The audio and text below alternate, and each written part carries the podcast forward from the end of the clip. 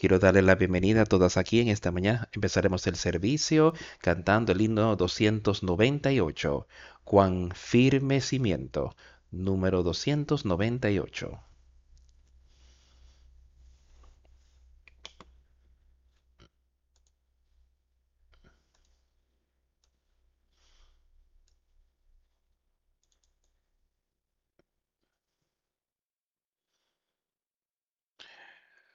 Cuán firme cimiento se ha dado a la fe de Dios en su eterna palabra de amor.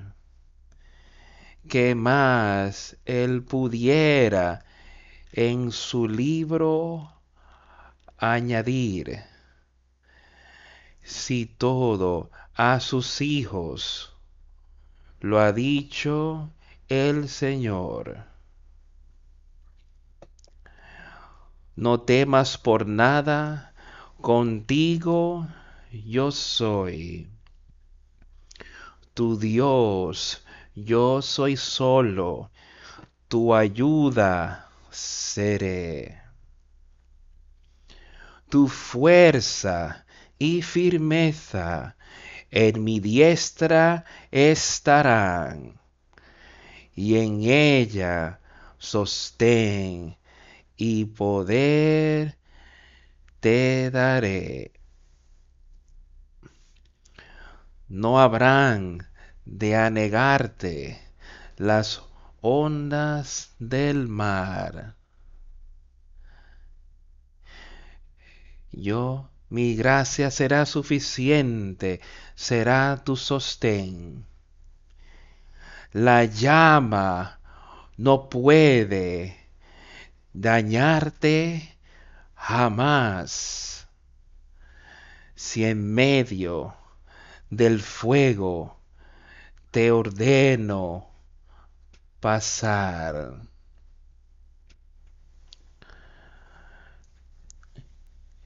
Aún en la vieja edad, todo mi pueblo probará mi amor eterno e inmutable. Y aun cuando las canas y viejos cabellos adornen sus cabezas, por siempre en mi regazo descansarán como ovejas. Al alma que anhele a Jesús para reposo, yo jamás en sus luchas las habré de dejar. Si todo el infierno la quiere perder, yo nunca, no nunca la puedo olvidar.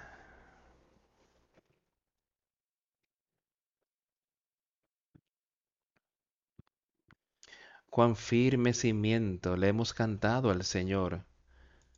Se ha dado la fe en su eterna palabra de amor. Y su palabra está en este libro que está aquí delante de mí. Su fundamento, su cimiento, el cimiento de las verdades de Dios, la palabra de Dios está en este libro. Y ese es un firme cimiento. Es la roca, es una roca firme. Y puede darnos vida eterna si edificamos esa casa espiritual sobre esa roca podemos tener vida eterna, podemos tener paz, podemos tener esperanza aquí en esta vida. Así que todos en esta mañana, desde el principio del servicio, tengamos nuestros pensamientos y nuestra atención aquí sobre su palabra. Y dejamos que Él nos dé el entendimiento de cómo Él quiera que nosotros vivamos nuestras vidas al pasar por nuestro peregrinaje aquí en la tierra. Hay un camino que le parece derecho al hombre, que lleva a la destrucción, pero hay un camino que es derecho y angosto, que lleva a la vida eterna, que es el regalo de Dios por medio de Jesucristo nuestro Señor y Salvador, que está aquí hoy, sea quien sea, no importa.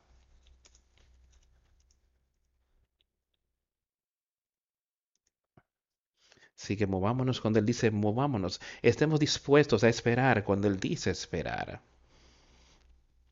Y veamos victoria en Él. Y recuerda, ¿cuál es ese cimiento para todo, para cada uno de nosotros? Para ver victoria. Acompáñeme al Evangelio de Marcos en los últimos días, en las últimas veces aquí, cuando Cristo estuvo aquí en la tierra, y algunas de las cosas que ocurrieron aquí en su crucifixión. Capítulo 15 de Marcos, empezaremos allí y leeremos. Solo veamos lo que ocurrió y lo que Él hizo para que tú y yo hoy podamos decir aquí con confianza que Él está ahí con nosotros y con confianza que ese espíritu, ese nuevo nacimiento está disponible para mí, que esa es la confianza que vamos a tener. Él dice, muy de mañana, habiendo tenido consejos, los principales sacerdotes con los ancianos, con los escribas y con todo el concilio, llevaron a Jesús atado y le entregaron a Pilato. Lo ataron ahí en la presencia de todas estas personas santurronas. Y yo no sé si lo ataría, pero yo quiero que Él esté libre en mi vida y libre en tu vida. Que Él esté libre para obrar lo que Él entienda en tu vida, en la mía. Yo quiero tener libertad en Jesucristo. Pero lo tomaron y lo ataron y se lo entregaron a Pilato. Pilato le preguntó, ¿eres tú el rey de los judíos? Respondiendo él le dijo, tú lo dices. Y pensemos en lo que estaba ocurriendo aquí. Aquí estaba él frente a este gobernante, Pilato un hombre con gran autoridad, un hombre que tenía la autoridad de gobernar la ciudad, de gobernar esta área, el hombre que tenía la autoridad de ponerle en la prisión y de liberarlo, el que tenía la autoridad de tomar la vida aquí en la tierra y también de sostener vida para las personas. Y él lo miró y aquí estaban los judíos que le habían traído atado para traerlo delante de Pilato porque ellos querían que lo mataran, no, ellos no querían nada más con él. Pilato lo miró y le preguntó, ¿eres tú el rey de los judíos? ¿Qué estamos preguntando nosotros hoy? ¿Cómo estamos preguntando? Pilato le estaba preguntando esto porque quizás él quería entender un poquito más sobre el, por qué los judíos lo habían traído aquí. Pero tú y yo deberíamos estar preguntando hoy, ¿eres tú el rey de toda la humanidad? ¿Eres tú el Hijo de Dios? Es lo que nosotros necesitamos estar preguntando y saber con seguridad que Él es el Rey y que Él nos dará la debida respuesta. Está escrita aquí en este libro y yo creo que los cuatro recuentos de los evangelios, la vida de Jesucristo aquí cuando estuvo en la tierra, y yo creo que estas cosas ocurrieron así. Él dijo, tú lo dices. Y los principales sacerdotes le acusaban mucho otra vez. No contestó nada. Cuando Pilato le contestó y le dijo, tú dices que yo soy el rey de los judíos, tú lo dices. Pero aquí los principales sacerdotes y todos aquí, estos hombres justos en su propia opinión, lo estaban acusando a él de todas las cosas malas que ellos dicen que él había hecho aquí en la tierra.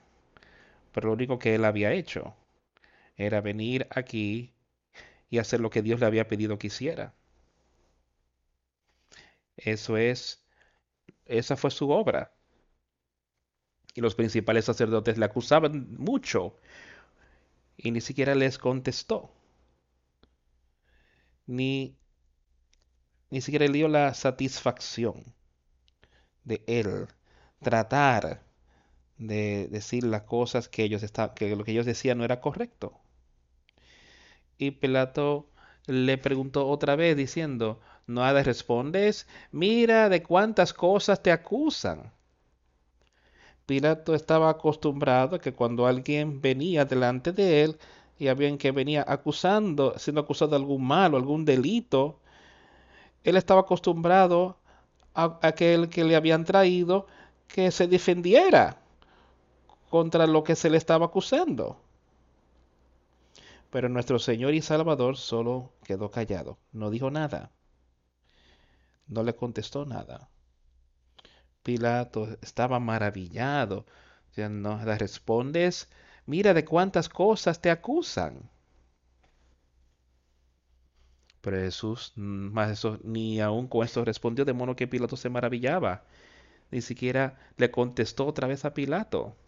Él estaba esperando ahí por su padre, dejando que su padre lo dirigiera en todo. Y él sabía que cualquier cosa que él dijera no iba a causar ninguna diferencia en lo que sería el resultado. Él sabía que él había sido traído aquí, él había venido aquí a la tierra por esta razón, para pasar por esto, para vivir aquí en la tierra y hacer las cosas que él había hecho de presentar la ley de la gracia y enseñarle a las personas de creer en Jesucristo, que Él era el Hijo de Dios y que Él estaba y que podíamos recibir arrepintiendo nuestros pecados por medio de Él y que Él sería la puerta, Él es la única vía a la vida eterna.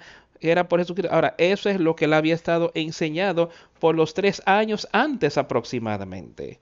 Y todo el tiempo que Él había estado creciendo, su vida mostraba diferentes cosas.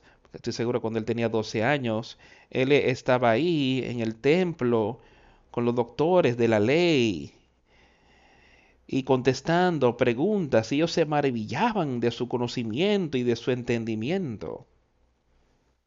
Y aquí estaba él ahora. Esto está ocurriendo muchos años después cuando tenía aproximadamente 33 años de edad y lo que estaba ocurriendo aquí, él entendió, él sabía que él tenía que seguir y cumplir la razón por la que él vino. Él entendió y sabía que tenía que ser crucificado y que tenía que morir. Ya él le había dicho a sus discípulos esto, que estas cosas iban a ocurrir.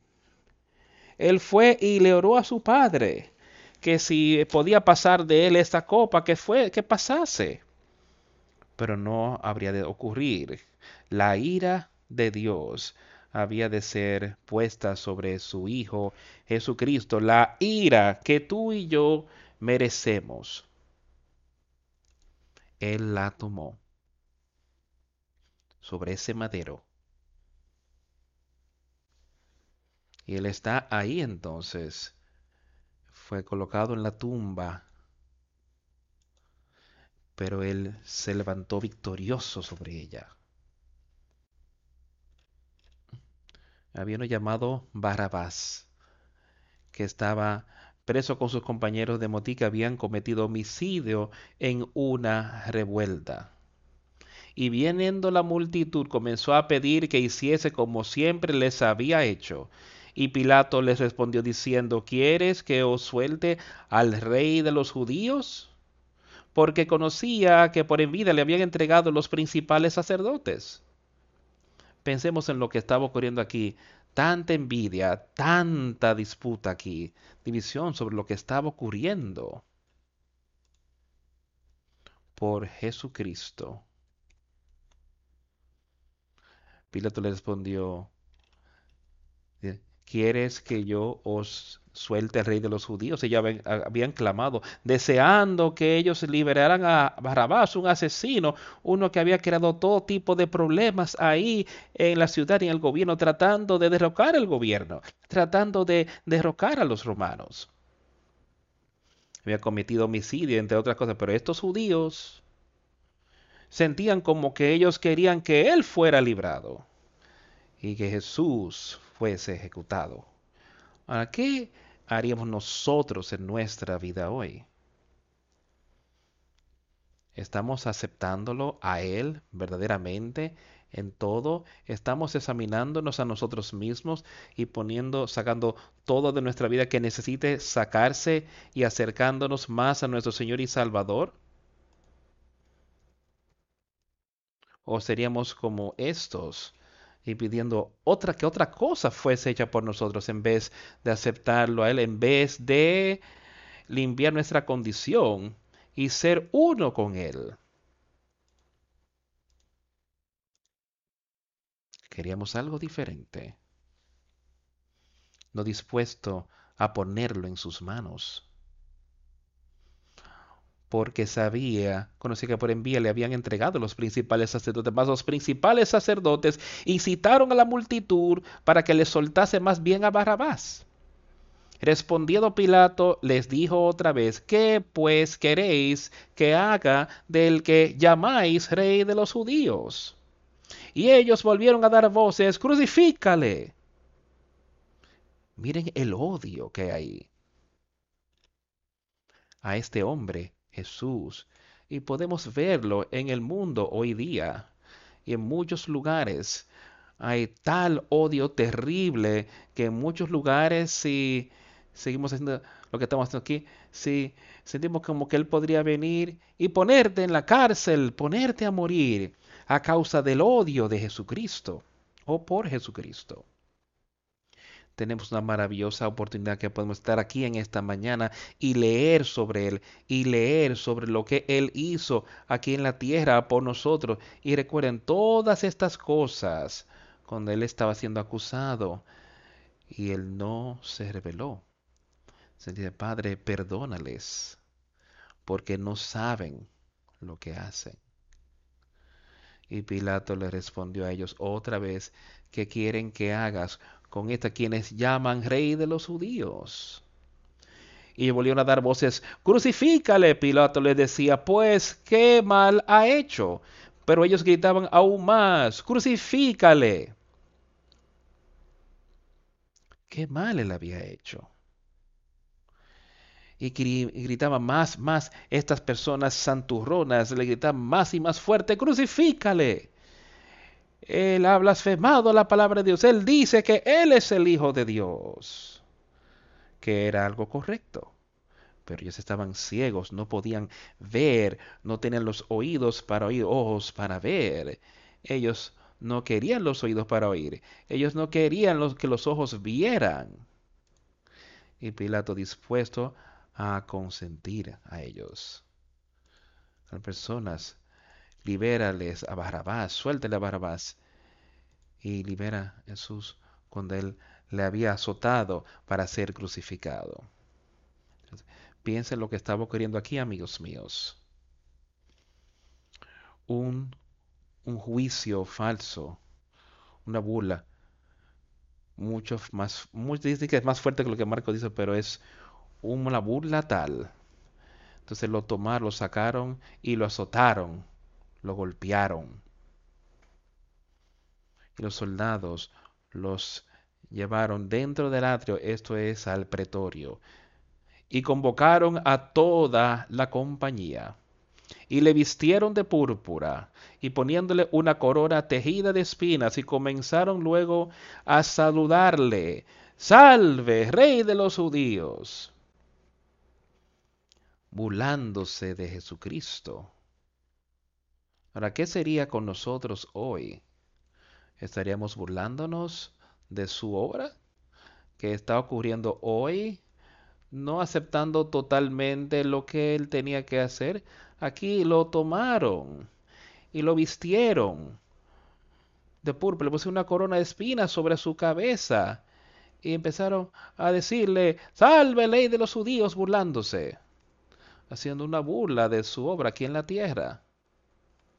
Sabe que si no estamos aceptándolo plenamente, si no estamos andando con Él, básicamente lo que estamos haciendo, estamos burlándonos de su obra aquí en la tierra. Porque Él vino aquí y Él hizo estas cosas de las que estamos leyendo aquí. Esta era la consumación de su obra, obra aquí en la tierra para que hoy, tener conocimientos, pudiéramos tener conocimiento y pudiéramos ver su verdad. Y podamos andar con Él.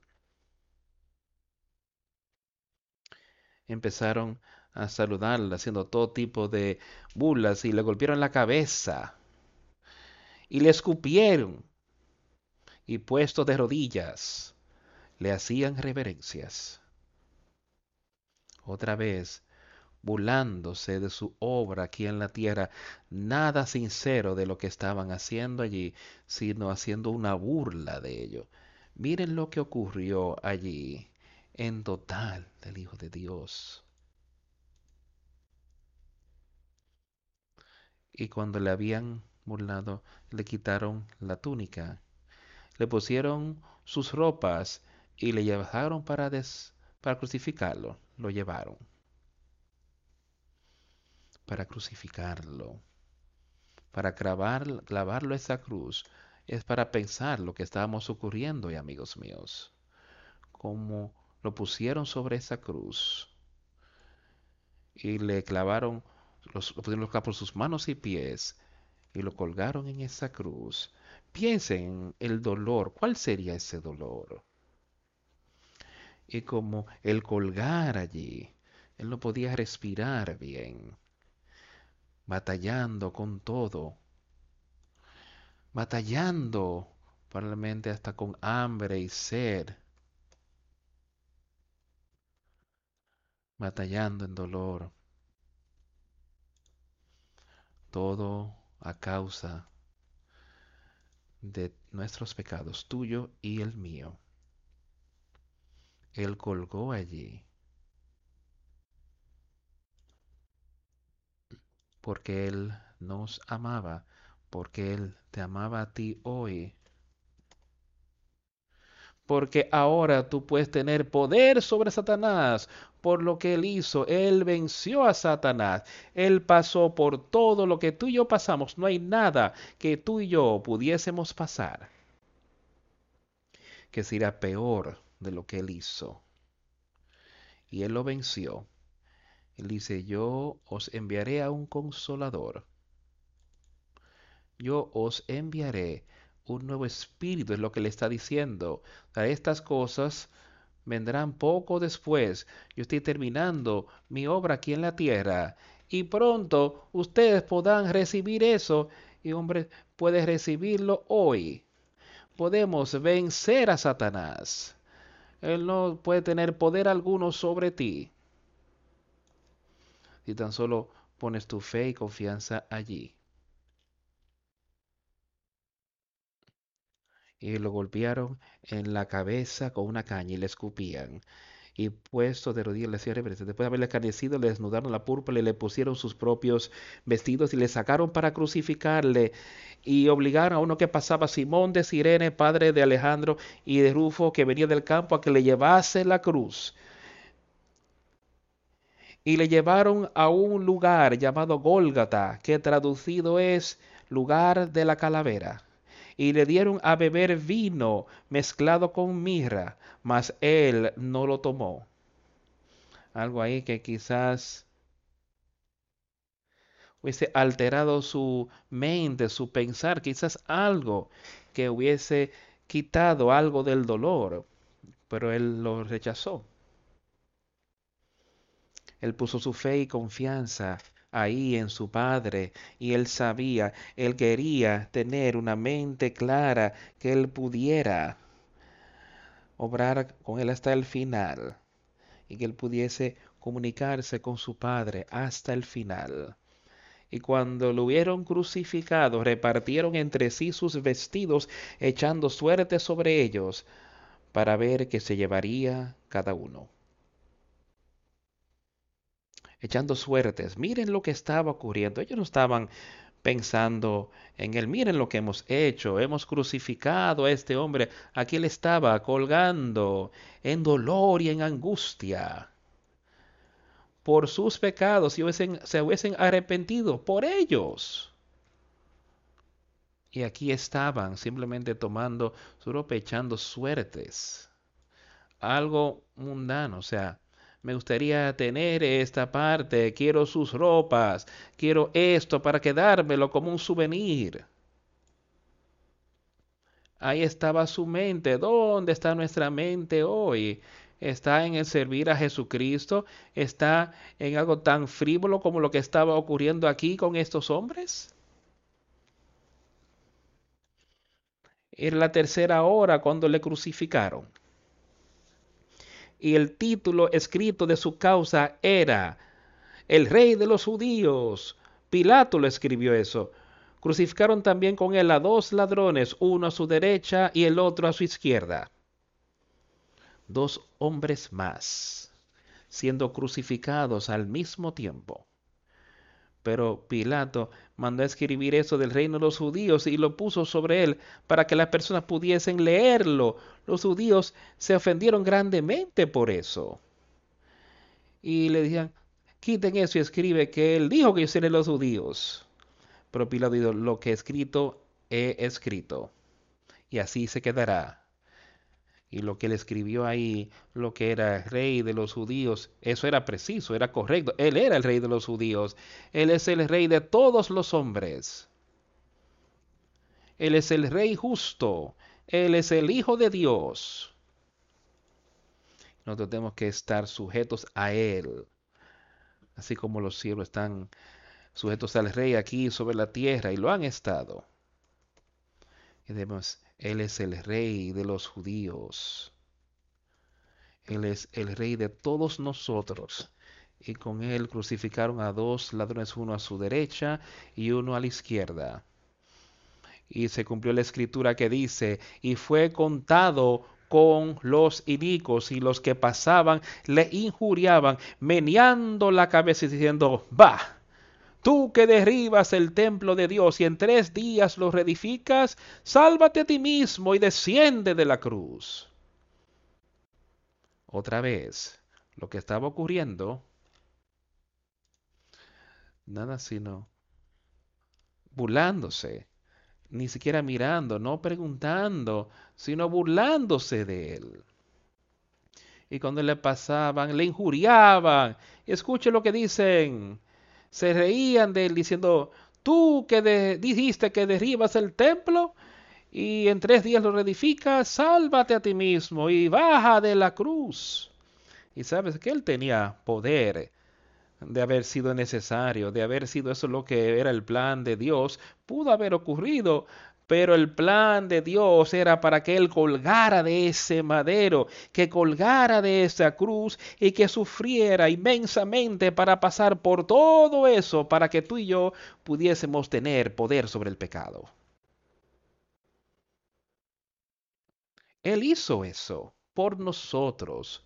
Yo quiero que recordemos esto, quiero que tengamos eso en mente cuando pensemos que podemos estar pasando algo aquí, algún tipo de tribulación aquí en la tierra, yo quiero que te detengas y que piensas sobre lo que Jesús hizo para ti y para mí, siendo obedientes al Padre. Y aquí es donde yo quiero estar hoy, yo quiero ser obediente al Rey, a Jesucristo. Y aquellos que pasaban le injuriaban, meneando la cabeza diciendo, bájate de la cruz. De esta manera también los principales sacerdotes escarneciendo se decían unos a otros con los escribas, a otros salvó, a sí mismo no se puede salvar. El Cristo, Rey de Israel, descienda ahora de la cruz, para que veamos y creamos. También los que estaban crucificados con él le injuriaban. Y ahí una de las dice lo que ocurrió con estos dos ladrones. Uno de ellos siguió injuriándole, así como dice aquí de los principales sacerdotes le hacían, que salvó a otros, pues, pero no puedes salvarte a ti mismo. Tú puedes salvarte, ¿qué pasa? ¿No puedes? Aun cuando dices que puedes. Y otros te dicen que se descienda de la cruz, que se baje de la cruz. Uno de los hombres ahí, de los ladrones, le dijo las mismas cosas, sálvanos a nosotros, haz algo por nosotros. El otro lo miró. Estaba injuriando sobre Jesús. pero otro estaba buscándolo. Él le dijo, ¿tú no entiendes que nosotros estamos pagando aquí en esta cruz por nuestras obras? Estamos aquí justamente, sabemos que esto sería si continuamos en las cosas que estábamos haciendo, si estuviésemos aquí afuera robando. Esto podía ser el castigo, muerte por crucifixión. Nosotros entendíamos eso y estamos recibiendo lo que son nuestras obras. Porque dice, este hombre no ha hecho nada. Jesucristo no había hecho nada. Él no había hecho nada mal. Dice, recuérdame cuando vengan en tu reino. Él se arrepintió, él había reconocido a Jesús como el Hijo de Dios. Y eso es lo que cada uno de nosotros debe hacer, reconocer que Jesús es el Hijo de Dios y que Él puede quitar nuestros pecados y que tenemos que arrepentirnos de nuestros pecados y aceptarlo a Él. Él lo reconoció, escuchó las maravillosas palabras que Jesús tenía para decirle, hoy día estarás conmigo en el paraíso aun cuando este ladrón estaba ahí en la misma manera que Jesús estaba. Él había sido crucificado, pero había sido crucificado por sus malas obras. Jesús había sido crucificado por sus buenas obras. Pero este hombre, colgado aquí de la cruz, aceptó la autoridad en Jesús. Jesús le proclamó a él hoy estarás conmigo en el paraíso. yo sé que Él hará lo mismo para cada uno de nosotros cuando lo pongamos todo en sus manos. Cuando le aceptemos a Él y nos arrepintamos, Él puede hacer lo mismo por nosotros. Cuando vino la hora sexta, hubo tinieblas sobre toda la tierra hasta la hora novena. Yo creo que esa oscuridad ahí fue una gran oscuridad. Algo que el hombre no había visto tan grande. Que su hijo, que ni siquiera podía ver brillar. Había una gran oscuridad que vino sobre la tierra. Porque el Hijo del Hombre, Jesucristo, estaba siendo crucificado. Y en la hora novena clamó Jesús a gran voz diciendo, Eloi, Eloi, lama sabactani, que está interpretado, Dios mío, Dios mío, ¿por qué me has desamparado? Él tenía que entrar en la condición más baja que él podía llegar. Llega hasta donde él se sintió que el Padre, el Padre lo había abandonado pero Dios estaba con él. Dios continúa estando con él, continuando dándole poder de pasar sin de, sin a otra persona que está haciendo interpretar a Dios mío, Dios mío, ¿por qué me has desamparado? Y algunos de los que estaban allí decían al oírlo, mirar, llama a Elías. Y corrió uno y empapando una esponja en vinagre y poniéndola una caña, le dio a beber diciendo, dejad, veamos si viene Elías a bajarle. Mas Jesús dando una gran voz, diciendo, entregando el espíritu, expiró. Entonces el velo del templo se rasgó de en dos, de arriba abajo. Pensemos en esto. Piensen en lo que me ocurrió. Trae tristeza pensar lo que tenía que ocurrir para que nosotros. Piensen, eso tenía que ocurrir. Se dijo, y Jesús clamó en gran voz y entregó el Espíritu, expiró. Y el velo del templo se rasgó en dos, de arriba abajo.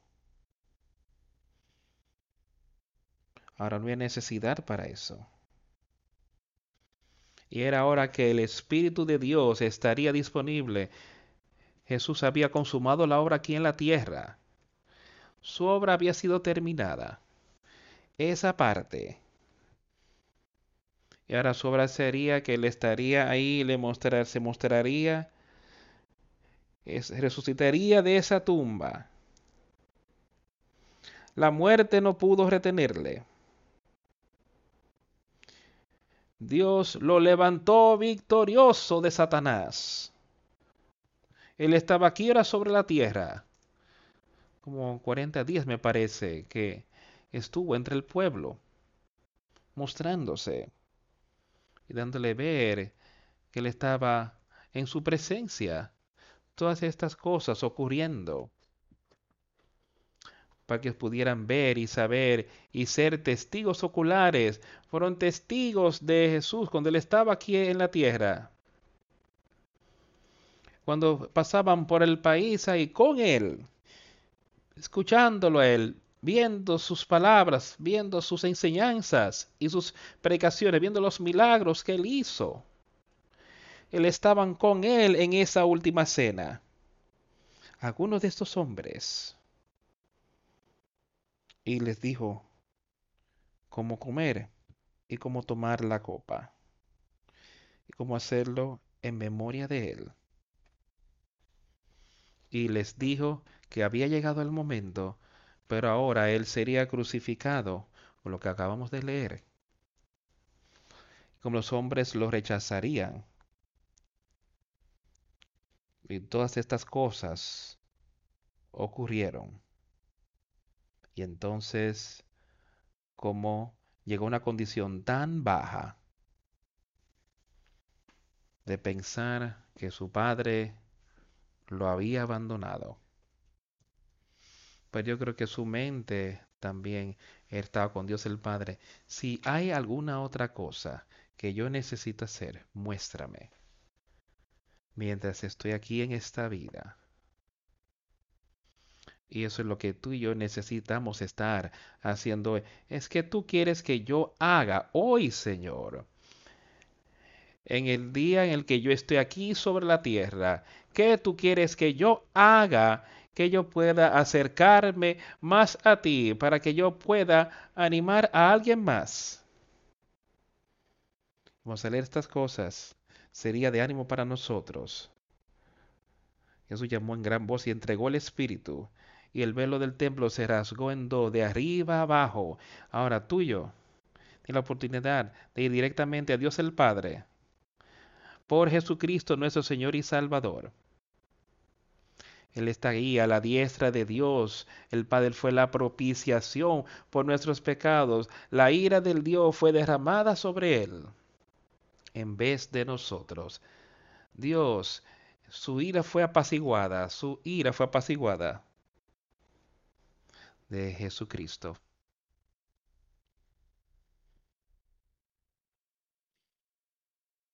Ahora cuando el centurión que estaba ahí sobre él vio que él había clamado y entregó el espíritu, dijo verdaderamente, ese hombre era hijo de Dios. Hombre que había salido, hombre que había estado sobre muchos soldados.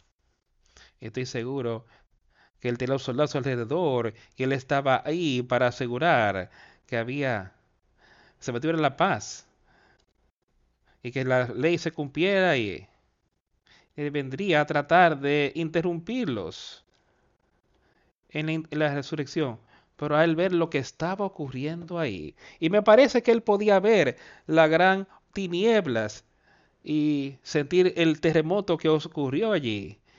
Y los rayos y las cosas que ocurrían. Y lo vio y dijo, ese hombre es el Hijo de Dios.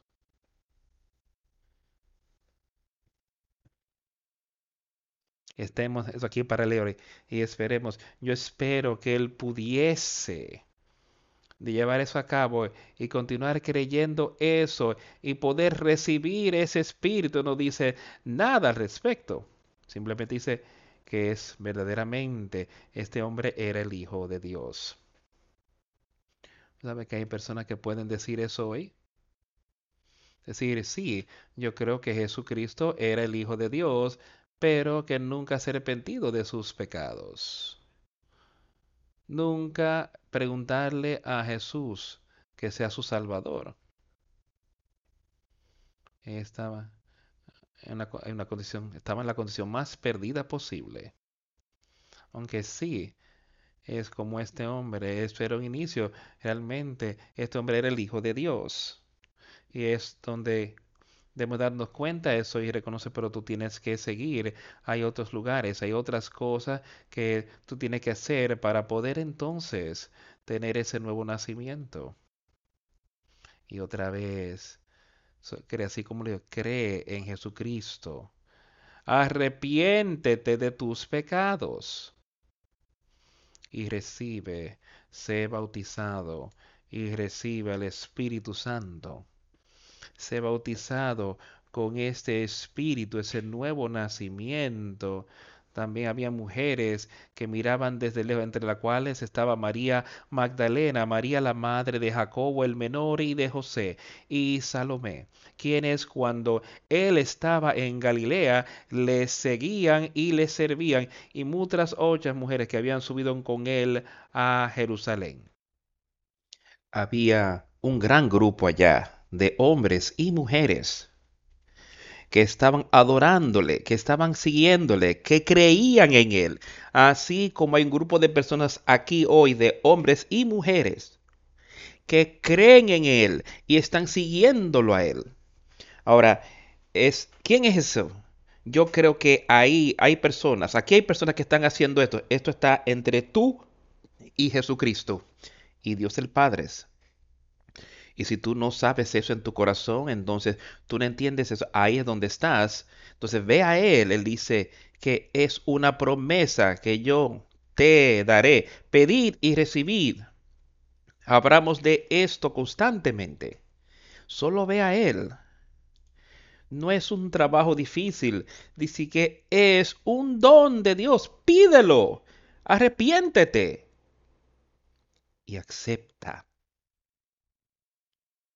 así como estas mujeres aquí, me parece que ellas lo habían estado siguiendo, habían varias allí. Él dice, sí, y cuando él estaba en Galilea, le seguían, le servían, decía ahí, y otras muchas que habían subido con él, le ministraban, tenían comida y tenían otras cosas para poder sostener la vida. Y me parece que estas mujeres estaban ahí trabajando y haciendo su parte. También estaban ahí escuchando y entendiendo lo que era su obra y creyendo que Él era el Hijo de Dios. Y su corazón estaba grandemente atormentado cuando estuvieron allí, cuando salieron allí y que lo observaron ser crucificado. Pensar lo que eso hubiese sido, cuán terrible eso debió haber sido para alguien que mirara a un amigo, uno con quien tú habías estado, un con quien tú sabías que era una persona justa, una que había creado los cielos y la tierra, el que había llegado aquí con su Padre, el que había venido aquí lleno con ese espíritu y que había hecho todos los milagros que él había hecho. Que bien, estas mujeres, me parece, habían podido presenciar alguna de estas cosas. Y aquí las maravillosas palabras de vida que él tuvo que darle a las personas y darle a ellos y verlo a él ahí, ser clavado a esa cruz. Cuán triste eso hubiese sido. Cuán terrible. Y dudo que ellos entendieron completamente en ese momento lo que estaba ocurriendo y por qué él pasaba por esas cosas. Pero ellos fueron reconciliados con el hecho de que la voluntad de Dios fuera así como Jesucristo dijo, no sea mi voluntad, sino el tuyo sea hecho. Y él fue reconciliado con esas cosas. Cuando llegó la noche, porque era la preparación, es decir, la víspera del día de reposo, José de Arimatea, miembro noble del concilio que también esperaba el reino de Dios, vino y entró osadamente a Pilato y pidió el cuerpo de Jesús. Aquí estaba un hombre que era un noble del concilio, un hombre que tenía algo de autoridad. Pero aquí dice que José de Arimatea, él también esperaba el reino de Dios. Él creía en Jesucristo y fue osadamente donde Pilato. Piensa en eso. Aquí estaba Pilato que acababa de ordenar que Jesús fuera crucificado. Aquí estaba este hombre que él tenía un amor tal por la obra de Dios en aquel día y él sabía quién era Jesucristo y eso era parte de su obra. Ahora, él tenía un amor tal por él, dice que yo iré y yo arriesgaré siendo encarcelado, lo que sea, pero iré a donde Pilato y le pediré que me dé el cuerpo de Jesucristo, de manera que yo pueda tomarlo y prepararlo de la manera que debe ser hecho. Pero él fue como quiera. Y Pilato se maravilló como si ya hubiese estado muerto. No muchas horas después que Jesús había colgado en la cruz y ya su obra había sido consumada, ya estaba hecha. Tanto así que Pilato se maravillaba. A veces podría tomar días para que las personas mueran en esa cruz. Es tan cruel que era. Hasta leí que a veces podía tomar hasta una semana. Porque era una muerte tan cruel y que no era algo que realmente ocurría rápido. O sea, de matarte así. Era del dolor y a veces hasta de hambruna y la falta de agua y la falta de poder respirar, de mantenerte para que puedas respirar adecuadamente. A veces tomaba días. Aquí Pilato se maravilló, como si ya le estuviera muerto. Pero yo creo que la misericordia de Dios se le fue extendida a su Hijo que eso es suficiente. Has cumplido con todo lo que te pido que cumplas, hijo mío.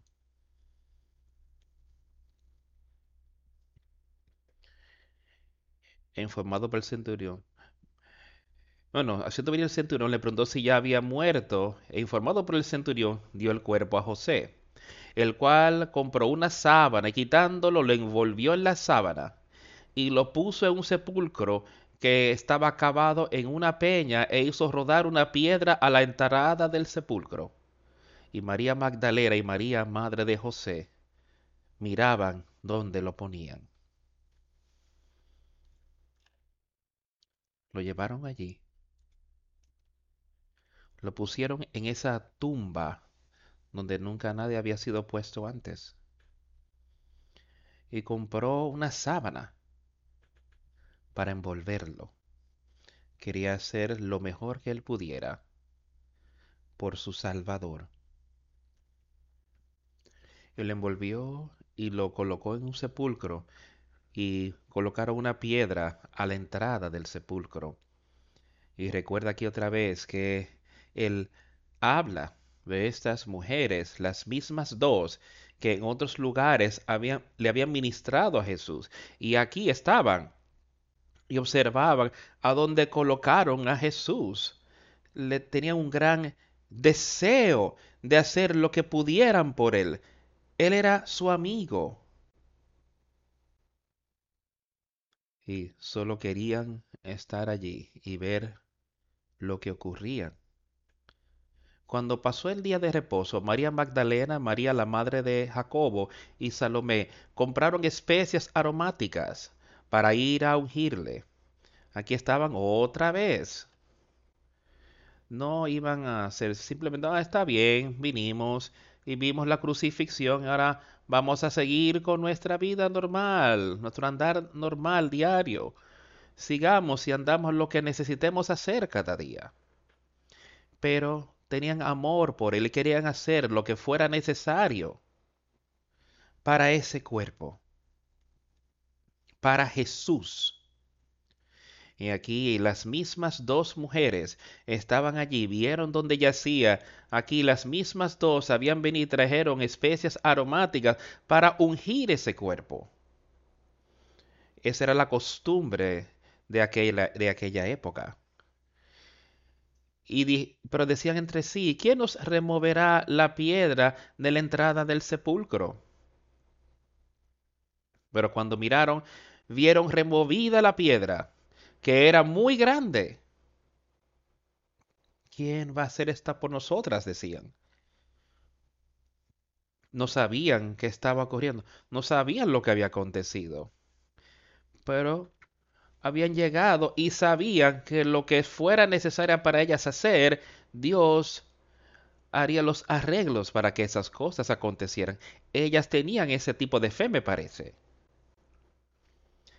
Pero cuando miraron, vieron removida la piedra, que era muy grande. Y cuando entraron en el sepulcro, vieron a un joven sentado al lado derecho, cubierto de una larga ropa blanca, y se espantaron. Fueron, andaron, entraron al sepulcro allí para cumplir los deberes de lo que ellas entendían que tenían que hacer al estar allí, pero todo había cambiado. Había un nuevo día. Algo había cambiado que ellas nunca habían visto ni presenciado. Este hombre había sido colocado en esa tumba.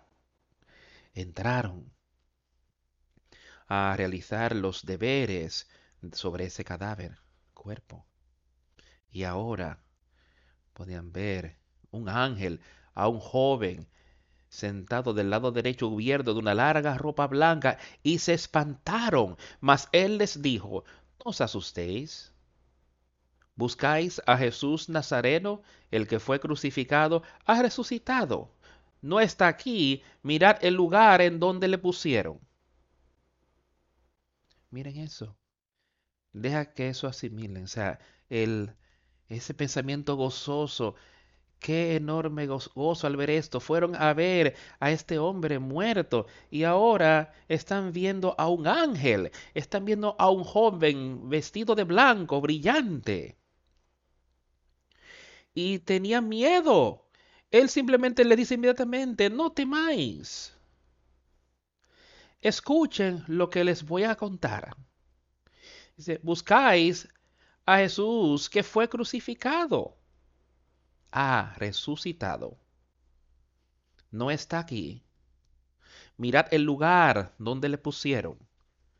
Pero id, decid a sus discípulos y a Pedro, que Él va delante de vosotros a Galilea, allí le veréis, como os dijo. Escuchen las maravillosas palabras de vida Piensa en cuán tristes estaban cuando entraron. Y pensemos en, ahora en el gozo que está en sus corazones. Habían visto la tristeza que había ocurrido los últimos tres días ahí con ellos. Como habían visto la, la crucifixión, lo habían visto colocado en esa tumba. Y ahora este joven les dice que él ha resucitado de esta tumba, Él está vivo. Ahora vayan y díganle a sus discípulos y Pedro que Él va delante de vosotros a Galilea. Allí le veréis, ahí lo podrán ver. ¿No es eso algo maravilloso? Piensa en eso. Tienes a un amigo que quizás no lo habías visto en mucho tiempo. O quizás sabías que él había estado en un mal estado, mala condición, lo que sea. No estoy diciendo que él está bueno como Cristo, pero quizás no había visto, pero viste a alguien y te dijeron, oigan, tu amigo está en buen estado, él está bien y ve a cierto lugar, él los verá allí y él se encontrará con ustedes. Tú estarías lleno de gozo. Y estas personas aquí estaban llenas de gozo. Se les había dicho, ellas sabían que Jesús estaba muerto. El ángel le dijo, Él ha resucitado, Dios lo ha levantado de entre los muertos. Ahora Él se os mostrará a vosotros. Y ellas se fueron huyendo del sepulcro, porque les había tomado temblor y espanto, ni decían nada a nadie, porque tenían miedo no dijeron nada a ninguna de las otras personas, sino que salieron huyendo rápido. Dejaron el sepulcro. Ahora, cuando Jesús ellas salieron huyendo del sepulcro porque les había tomado temblor y espanto, ni decía nada a nadie porque tenía miedo. Ahora yo creo que ellas quizás cuando iban por el camino no hablaron, pero me parece que ellas fueron a Pedro y fueron a los otros, así como el ángel les había indicado que fueran y les dijeron lo que le había dicho, vayan, dile a sus discípulos, me parece que ellas fueron obedientes, me parece que lo que él decía aquí, que cuando ellas iban no se detenían a decirle a otras personas en el camino de lo que estaba ocurriendo. Ellas iban a hacer exactamente lo que el ángel le había dicho que hicieran. Habiendo pues resucitado Jesús por la mañana el primer día de la semana, apareció primeramente a María Magdalena, de quien había echado siete demonios. Yendo ella lo hizo saber a los que habían estado con él que estaban tristes y llorando. Y hay otros donde dice que le vieron y que ella lo vio allí en el sepulcro. Y aquí él no entra en este detalle, pero sí dice que María lo vio a él primero, primero se le apareció a ella, de quien había echado siete demonios. Ella estaba en una situación muy mala cuando llegó a Cristo pero Él echó fuera todo el pecado de ella. Él echó esos demonios de ella. Y ahora ella tenía un amor tal por Él a causa de eso. Él se le apareció primeramente a María Magdalena, de quien había echado esos siete demonios. Yendo ella lo hizo saber a los que habían estado con él, que estaban tristes y llorando. Ellos, cuando oyeron que vivía y que había sido visto por ella, no lo creyeron. Algunos no creyeron. Me parece que uno de los otros y dice que Pedro, él fue al sepulcro a ver por sí mismo, él y el otro discípulo. Y pudieron ver eso, que él había sido levantado de entre los muertos, ya no estaba ahí en la tumba. ellos, ellos se lo dijeron a ellos. Después se le apareció a los once mismos, estando ellos a la mesa, y les reprochó su incredulidad y dureza de corazón porque no habían creído a los que le habían visto resucitado. Ahora, ¿por qué no le habrán creído? Estas personas ah, le habían visto. Pero dice que debido a su incredulidad y dureza de su corazón, porque no le creyeron que le habían visto después de haber resucitado. ¿Será por su dureza de corazón? ¿Será por tu incredulidad que tú no estás dispuesto a verlo a Él hoy? Que tú estás dispuesto a creer que Él está vivo y que Él está ahí a la diestra de Dios el Padre, mediando por Él y para mí. Él se levantó victoriosamente de la tumba y ascendió, como dice aquí, ascendió de regreso al Padre y está ahí hoy, mediando por ti y para mí. Y les dijo a ellos, ve e ir a todo el mundo y predicar el Evangelio a toda criatura. El que creyere y fuere bautizado será salvo, mas el que no creyere será condenado. Ahora, estas son las palabras que Jesucristo estaba proclamando allí y lo que les estaba diciendo a ellos en ese día. Le dio un mandamiento, vayan a todo el mundo para que se dispersaran y me parece que como pueden leer en hechos y demás, que eso fue lo que sus discípulos empezaron a hacer y ha continuado así hasta el día de hoy. Hay personas que continúan haciendo estas cosas, predicándole al mundo, por todo el mundo hoy día. Y necesitamos eh, ser recordados constantemente esas cosas y ver cómo podemos ayudar a llevar a su evangelio a quien sea, donde sea que puedan estar.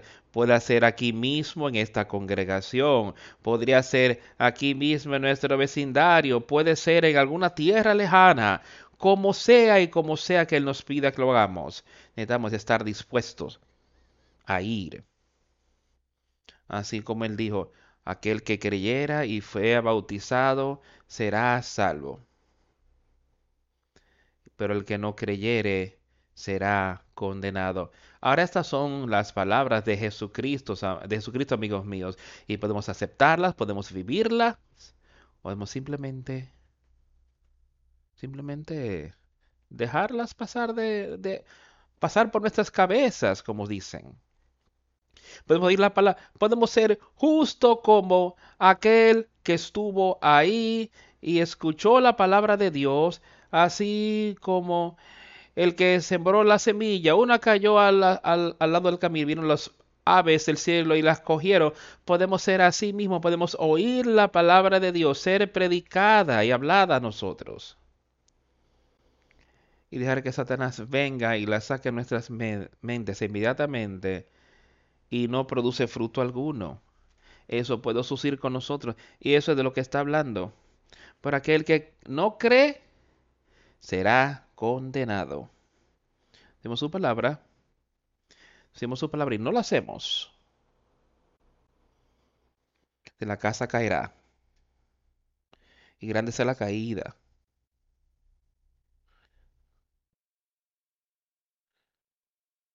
Pensemos de la primera parte. Aquel que es bautizado será salvo. Que esto se hunda en tu corazón, en tu mente.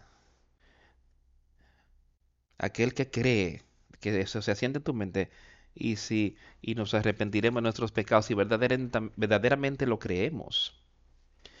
Y esas señales lo seguirán aquellos que creen y esas señales seguirán a los que creen. En mi nombre echarán fuera demonios, hablarán nuevas lenguas, y podemos, en el nombre de Jesucristo, aquellos demonios pueden ser echados de ti y tú puedes animar a otros y puedes mostrarles cómo eso puede suceder con ellos también. Esas señales seguirán a aquellos que creen. En mi nombre echarán fuera demonios, hablarán nuevas lenguas y tomarán en las manos serpientes y si bebieran cosa mortífera no les hará daño. Sobre los enfermos pondrán sus manos y sanarán. Entonces después que el Señor les habló, fue recibido arriba en el cielo y se sentó a la diestra de Dios. Y ellos saliendo, predicaron en todas partes. El Señor, ayudándoles el Señor y confirmando la palabra con las señales que les seguían. Amén. confirmando la palabra de Dios. Entonces, después que el Señor les habló y les contó sobre todas estas cosas que estaban ocurriendo, y que estaría con ellos y les protegería por lo que estuviera pasando, que Satanás trajo sobre ellos.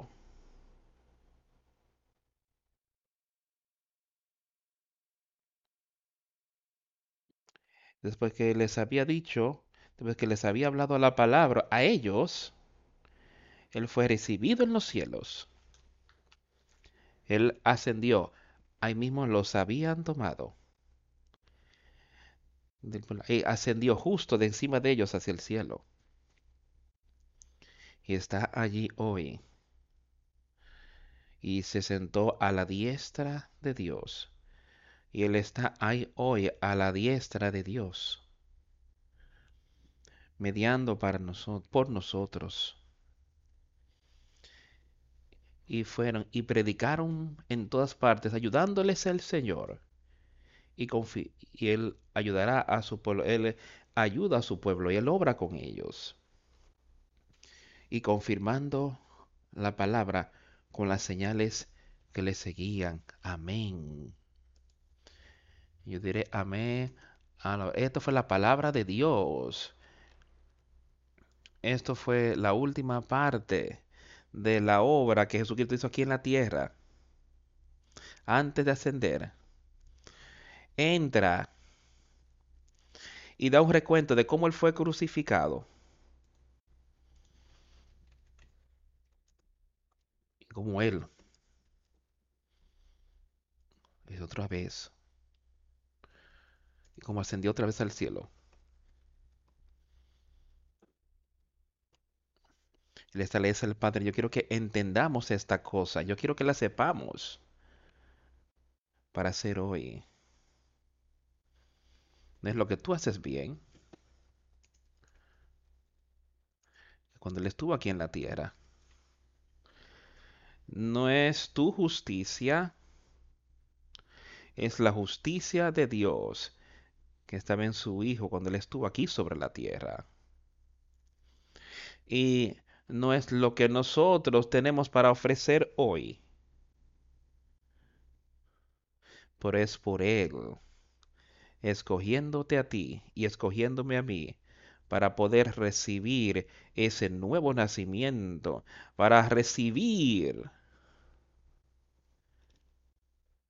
ese nuevo espíritu, que era que todas las cosas nuevas que quitará el pecado de tu vida, que quitará las tentaciones de tu vida, que te dará paz. Los ángeles decían a ellos, no os asustéis,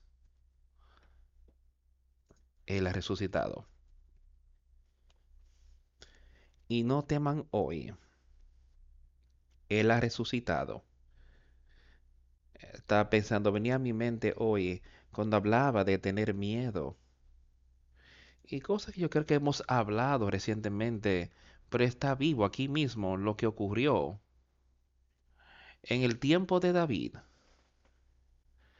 Y como él era ese joven y fue a ver sus hermanos ahí que estaban en guerra y y vieron a ese gigante de hombre que se acercó a ellos desafiando los ejércitos del Dios viviente. Aquí estaba un joven.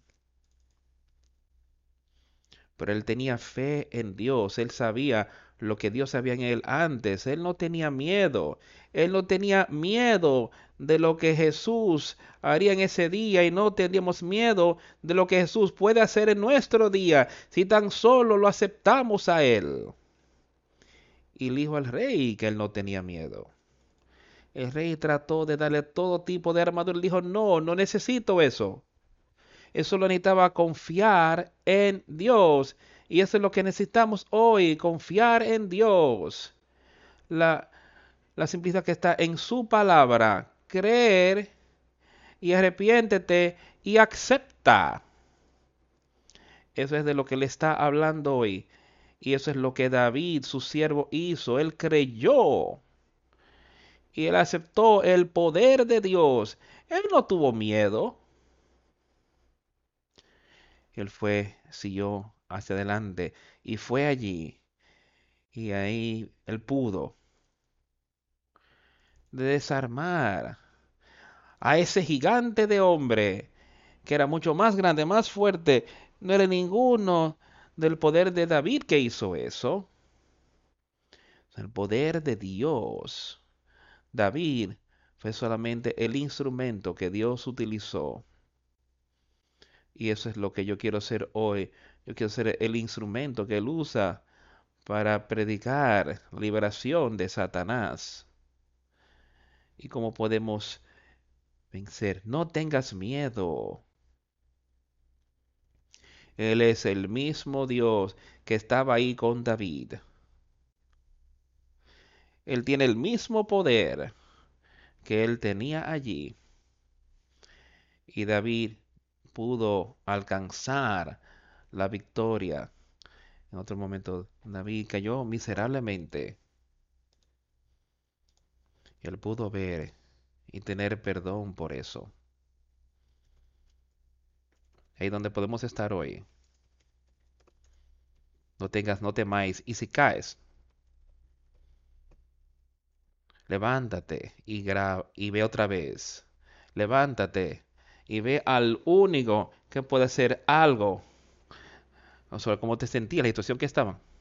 Solamente uno. Y si ese fuera el caso, solamente hay uno al que podemos ir. Ese es Jesucristo. Y a arrepentirnos. Dice, Él es rápido para perdonar. Rápido para perdonar. Y buscar a otros. Estamos leyendo sobre Pedro que decía, ve y cuéntale a Pedro lo que está ocurriendo.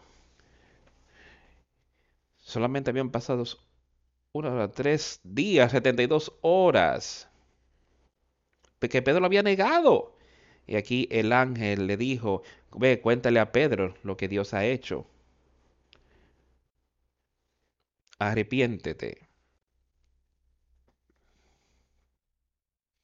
Acepta el Espíritu. Sé bautizado del Espíritu Santo. Aceptar ese conocimiento entendimiento entonces de lo que Él podía hacer en nuestras vidas. Pero acerquémonos a Él, amigos míos. Vayamos a Él. Él está ahí, así como leímos, a la diestra de Dios el Padre. Y queremos que entiendas eso, queremos que sepas eso por nosotros, para cada hombre, mujer, niño, niña que está aquí en la tierra. Él está ahí para ellos. Si tan solo vamos a Él.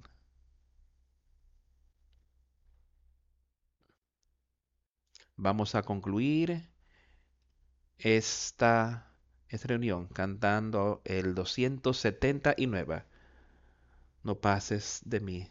Es algo maravilloso pensar. Que el Señor no nos pase por alto, sino que nos acerque a Él. Eso es lo que le está diciendo aquí. No me pases por alto. Número 279.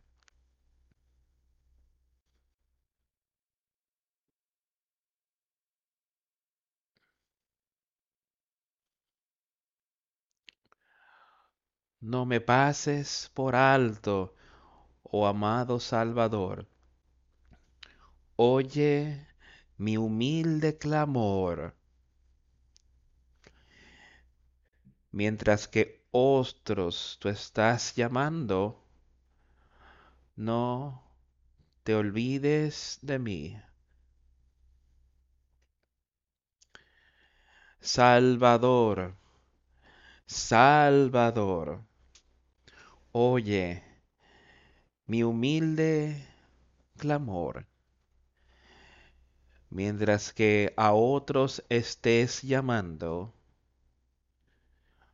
no te olvides de mí. Permíteme encontrar un dulce consuelo en tu trono de misericordia. Allí arrodillada en profunda contrición. Ayuda mi incredulidad. Salvador, Salvador, oye mi humilde clamor, mientras que a otros estés llamando no te olvides de mí, confiando solo en tu mérito. Yo buscaría tu rostro. Oye, mi espíritu quebrantado, sálvame por tu gracia. Salvador, Salvador, Salvador. Escucha mi humilde clamor. Mientras a otros estés llamando, no te olvides de mí. A lo largo de la primavera de todo mi consuelo, más qué vida para mí. ¿A quién tengo en la tierra que puede ser igual a ti? No tengo a nadie en los cielos sino a ti. Salvador, Salvador. Escucha mi humilde clamor, mientras que a otros estés llamando. No te olvides de mí.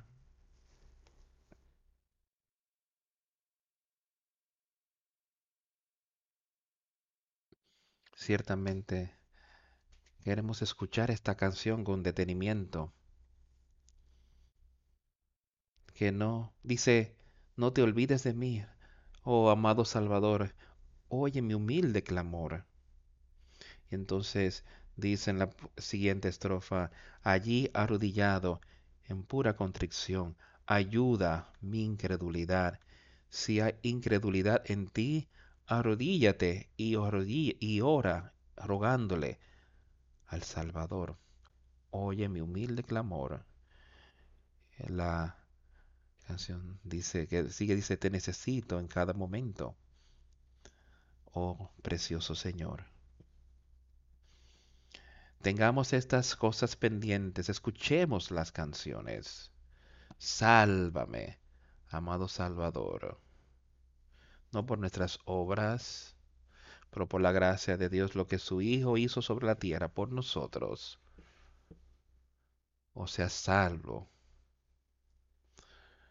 Mencionaré que se me ha sido mencionado unas cuantas veces en los últimos meses que nos reunamos un domingo por la tarde después de usar y que tengamos un compartir juntos para comer.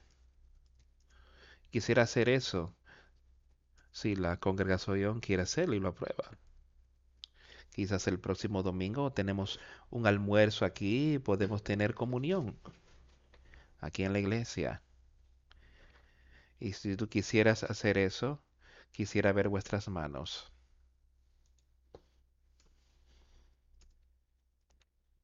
Parece unánime. Así que planificaremos para el próximo domingo y traer la comida aquí y tenemos un almuerzo y comunión aquí después del servicio en Shiloh. Oremos. A Dios el Padre. Te damos gracias por todo lo que has hecho por nosotros. Te damos gracias por tu Hijo. Y leyendo hoy, trayendo estas cosas a nuestra atención, lo que Él hizo. Que tu ira pueda ser apaciguada por nuestros pecados. El amor que tú tienes y el amor que Él tuvo por nosotros. Dios, ayúdanos. Si hay algo de incredulidad en nosotros, ayúdanos. Venimos a ti hoy, rogando que nos guíes, rogando por que nos ayude a llevar tu obra a cabo aquí en la tierra. Dios, muéstranos lo que podemos hacer y cómo podemos animarnos los unos a otros y acercarnos más a ti. Aquellos que están pasando dificultad, Señor, espiritualmente, te pedimos que tú les fortalezcas y que no teman y que puedan oír esas palabras. Paz sea a vosotros. Ya que se acerca esta semana, dirige nuestros pensamientos, palabras y obras de cómo podemos exhortarnos, animarnos y cómo ayudar a, a predicar tu palabra aquí en la tierra. Pedimos estas cosas en el nombre de Jesús. Amén.